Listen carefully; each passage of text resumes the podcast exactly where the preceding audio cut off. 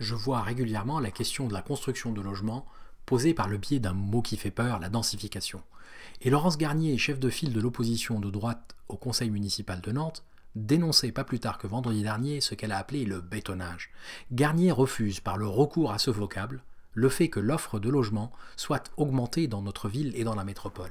Mais se rend-elle seulement compte de ce que ce refus implique pour les classes moyennes et populaires? Je profite donc de ce terme utilisé par Laurence Garnier pour rappeler que la construction de logements sur un territoire donné n'a pas pour objectif de faire plaisir à un promoteur immobilier ou à un élu qui tout à coup se verrait en grand bâtisseur. Notre politique a comme objectif premier d'augmenter la capacité de logement, la capacité de loger les gens dans la ville ou dans la métropole. Des logements ici et non pas des logements à 40 ou 50 km d'ici.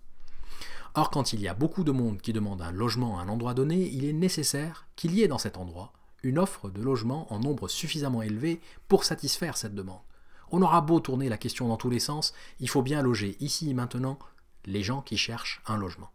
Que ce soit les ménages d'ici qui grossissent, par naissance d'enfants, par séparation des deux parents, ou des ménages qui arrivent. Par exemple, des enfants d'ici qui prennent leur indépendance, ou des ménages d'ailleurs qui viennent s'établir ici pour occuper un nouvel emploi. Ne pas répondre à la demande de logement revient à laisser filer le prix du mètre carré en location ou en acquisition sous la pression de la demande d'habitation. Or, comment avoir des logements en nombre satisfaisant si ce n'est en en construisant des nouveaux, en en construisant de toutes sortes, dans le parc privé et dans le parc social, en vue d'être loués ou en vue d'être achetés, au prix du marché ou à des prix volontaristes comme les logements dits abordables, en en construisant dans le périmètre des communes pour éviter l'étalement urbain et la réduction des surfaces agricoles. C'est ce que nous faisons ici à Nantes, et nous le faisons de plus en plus en veillant à la qualité de ce qui est construit, au paysage et au patrimoine des lieux, aux services, qu'ils soient des services publics ou des services privés, des services de proximité qui vont avec une vie de qualité.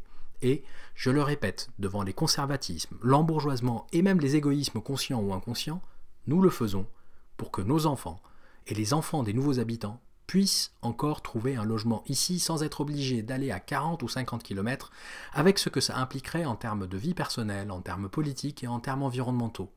Les derniers événements politiques autour des Gilets jaunes sont encore une preuve, s'il en fallait une, qu'il nous faut plus que jamais des logements ici et maintenant.